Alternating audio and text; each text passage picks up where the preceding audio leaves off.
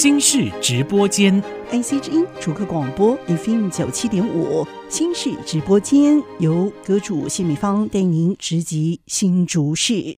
那么今天要邀请我们的新竹市卫生局局长陈厚全直击新竹科技健康城市的发展，欢迎。啊、呃，谢谢美芳，我是新竹市卫生局陈厚全。重要的一些市民便民的措施哦，尤其让大家比较印象深刻的就是为了晚婚的这个趋势啊，整个社会的发展。因此，今年应运推出的“祝你好运”冻卵补助示范计划啊，实施的成效还有这个动机实施以来，真的 match 了不少民众的一些需求。很多都是市民期待去把这样子更美好的一个希望能够带到下一代，的确是有满足了部分女性市民这方面的需求吗？对的，没错，谢谢美方哈。因为零到六岁国家养，这是政府既定的一个政策，不管是在中央或者是在地方。那现在新竹市的话，往前更走一步，那我们在这边推出了第一个是卵巢功能的检查，IMH 的抽血检查。那我们欢迎二十五岁到四十岁的女性朋友，每一年的话，我们可以免费做一次卵巢功能的检查，让女性朋友知道自己身体健康的状况，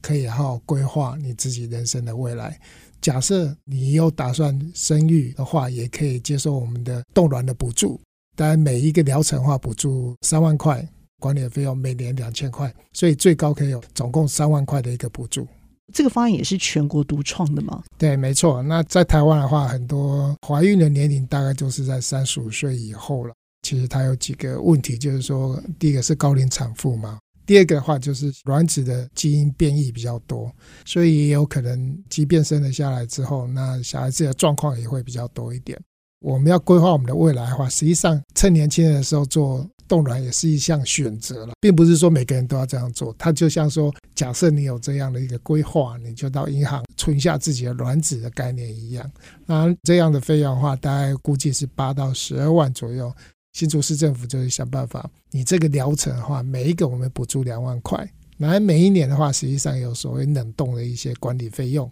然后每一年再补助两千块，所以这样五年的期间，大概总共补助三万块，也算是目前全台湾最高的补助的额度。现在的话，在桃园、台北、台中都有做这样的规划，只是说新竹是因为市长的支持，所以我们得以开启这样的一个脚步。千亿的民众目前的情况啊，究竟如何？市政府推出这样政策以后，其实有很多在地的公司、竹客公司也积极的响应，然后他们也把所谓的 AMH 卵巢健康的一个检查也纳入员工的健检的项目之一。这是在市政府这边很希望抛砖引玉的一个效应已经开始出现。那我们从五月份推出这样短短两三个月，大概已经将近三百名的朋友申请，并且进行抽血检查卵子的健康。那另外的话，也有一百多名的朋友申请了冻卵的补助。那其中已经有将近三十位已经完成这个疗程，然后因为冻卵疗程其实还蛮久的，至少到六周到三个月左右，所以也是相当的不容易。那这样进度其实也符合我们的预期了。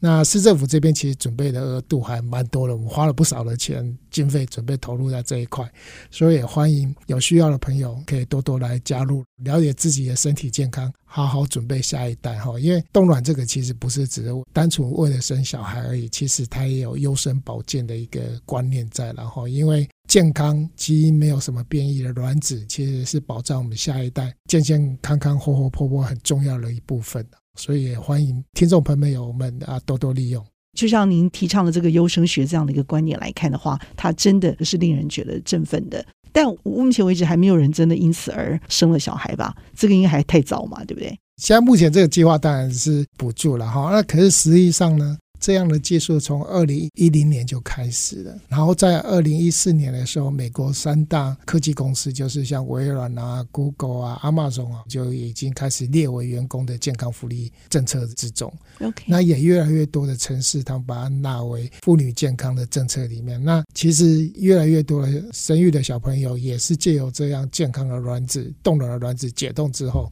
来进行生育。然后，因为现在卵子冰冻的技术其实是非常进步了，所以很多过去做不到的部分，现在一一可以实行。后来出生的宝宝，而且现在应该有大概十几岁了嘛，对不对？对，在台湾已经也有了吗？对，没有错。其实最早是台大医院在二零一零年就引进，不过那时候主要部分是用在做人工胚胎生殖的部分。然后就是说，其实你要是做人工生殖的话，其实要先去存你的卵子。那只是说，它当然可能就是存着几个月，然后就开始做人工的受精。实际上，在台湾也做了非常非常多这样的一个保存的工作了。那只是说，之前都是为了人工生殖而去做这件事情。嗯那么预约未来幸福很重要的一个便民的一个措施。那在新竹，在全台湾哦，享有最优惠的一个县市的一个做法，这真的是很令人振奋的一件事情啊！来得及参与这个计划的听众朋友，你有符合条件的，一定不要错过啊！那再来啊，现代人哦，常会碰到一些慢性的一些问题。那特别也提到像代谢症候群这样的一个问题，经常是可以预防，甚至还可以治疗哦。谈谈这个代谢症候群这件事情，为什么会在新竹？市卫生局这个便民的政策做法上，你们会列在比较前面的项目，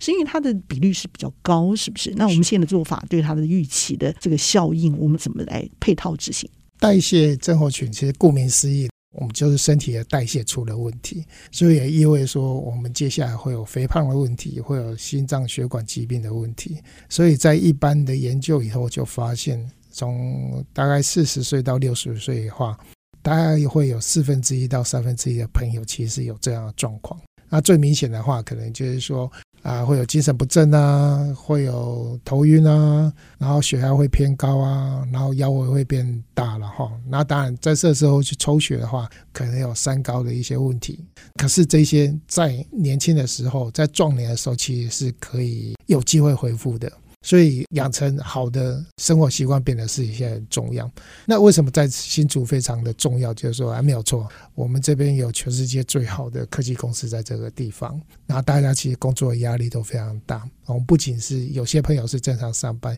也有更多的朋友的话是可能是三班轮班制。那所以我们生活上面我们都要特别的加以小心注意了哈。因为这么优秀的头脑，这么棒的科技公司带动整个台湾的经济的发展，可是我们更要在意员工的健康。所以新竹市卫生局，我们其实已经联合的园区管理局，还有同业工会，还有很多的科技公司说，哎，员工的健康是我们的资产，所以我们要一起来。把员工的健康把它好好留住，让我们的员工更加健康。所以新竹市卫生局就联合这么多的单位，还包括健保署、包括国民健康署，大家一起来努力了哈，让我们各行各业这么辛苦工作的朋友们，大家都可以把健康给留住。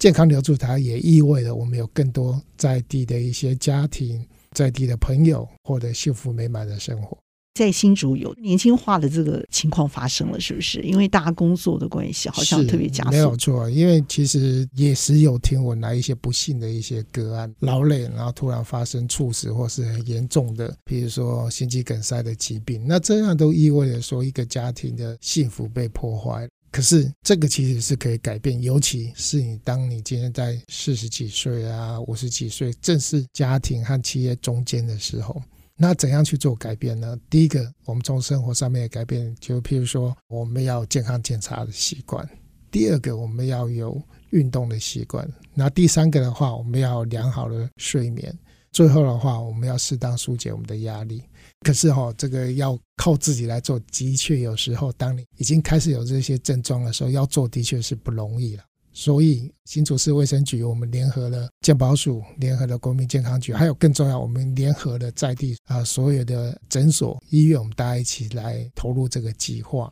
那所以这个计划本身的话，就是说，假设你有符合我们代谢症候群的条件，就是腰围有比较粗，然后抽血有不正常的话，那就可以进入我们代谢症候群的计划。那我们就帮你转接到我们的诊所，因为我们也希望说，就在你家附近。那这些专业的诊所的医师就会提供为期一年的健康管理的方案，里头包括健康检查、运动的一些指导，然后甚至他每年这个计划结束的时候，我会再做一次抽血的检查，确定说你有没有进步。啊，假设没有进步的话，我们就进入在第二年的所谓健康管理的专案。那这些所有费用都是国民健康署还有健保署来提供了，所以大家也不用担心费用的问题。因为一方面的话，大家各位朋友已经很努力工作，交了很多税了哈，所以我们这是政府该做的事。第二个的话，你的健康其实就是政府最重要的一个未来，然后。有健康的各位朋友在，那当然政府我们才能够做更多的事情。好是，所以欢迎大家有需要的朋友，请不要客气，也请你在你工作之余多顾一下你自己的健康。那大家一起来努力。哎，那真的，本来你身体可能健康的，可能会更健康。但你身体可能因为代谢症候群发生而变得不健康的话，你有可能机会让你的身体啊提早恢复健康，可以延年益寿啊，这个是很重要的。那有很多的这些慢性疾病，其实就是隐藏在代谢症候群恶化当中，好去衍生而来的。所以为什么卫生局特别从代谢症候群这个事情让大家防患于未然？我想这个很重要的一个原因就在这里。太好了。在您进来这个领域之前哦，我发现您本来就是管理省立医院这种丰厚的经验嘛。我相信一般民众所面临的一些生老病死这些比较迫切需要解决的问题哦，在新入民众也有。但新入民众比较不一样的就是说，因为工作形态或者说大家追求职业发展的关系，比较容易去忽略这些问题，忽略你就容易造成一些问题的衍生，或者说在初期的时候不易察觉。所以你在推动这些做法上，觉得对于科技族群，你有没有什么更好的呼吁？对，个人都在很多朋友们的生老病死的时候，刚好都在旁边，当然也看尽了这些生老病死了。当然，生之所以或是死之所以，当然都是一件好事。可是，当它要是发生在不对的时间、不对的人，其实它就会是一个遗憾了。那从医院里面的话，当然就是我们所谓的严重疾病的治疗了。可是这些病人的话，实际上才占全部人民的百分之五左右。实际上，百分之九十五的人可能是健康或者是亚健康。可是今天，要是我们做了很多事的话，就可以避免这百分之九十五的人最后走到这百分之五。那从医院来到新竹市卫生局的话，当然我觉得非常荣幸啊，有这个机会为市民来服务。同样看到说，哎，在台湾这么一个那么重要的一个地方，其实在这边很努力在工作、很努力经营生活的市民朋友们。不管是在新竹市民，或是来这边工作，将近五六十万的朋友们，其实我如果能够让这样健康的一个观念和做法能够落实在每个人身上，其实这是我一个很想做的事情，也是我个人的一个荣幸了。那当然要做这样的事情，并不是纯理想就可以做得到了，其实他要透过很多的方案。第一个，我们当然要打造一个很优质的医疗环境啊，就是百分之五的这些人能够让他在新竹市五大医院加上四百多家的诊所，能够提供最好的医疗服务，让这百分之五的朋友们他能够在治疗疾病是没有问题的。另外，我们要结合很多在地的力量，包括我们卫生所的同仁。邻里长的朋友们提供各式各样的健康的方案，所以不管是像冻卵啊，或是代谢症候群啊，或者我们有各式各样的，比如说像健走啊、慢跑啊，哈，还有健康推广的一些活动上面，让大家都能够知道说，其实我们只要改变一些思维，只要勇敢的站出来，实际上我们大家都可以享受健康快乐的生活。这也是我们在推动市政上面很重要的一个目标了。秋冬季节来临，最难过的一件事情啊，老实说，已经不是这种燥热难熬，它有一些潜藏的，比如说最近还照顾全新竹市登革热案例这个事情，就要面对的是流感这样的一个情况。好不容易走了三年多的疫情，老说现在还蠢蠢欲动哦，还有听到一些确诊的案例，在我们的乡里之间、朋友之间都会听到。流感又是另外一个情况，这两个事情会更加的难以分辨。您有什么呼吁吗？对，因为其实全世界这十年来其实变化非常的大哈。那当然，我们大家最记忆犹新是过去这三年的新冠的疫情。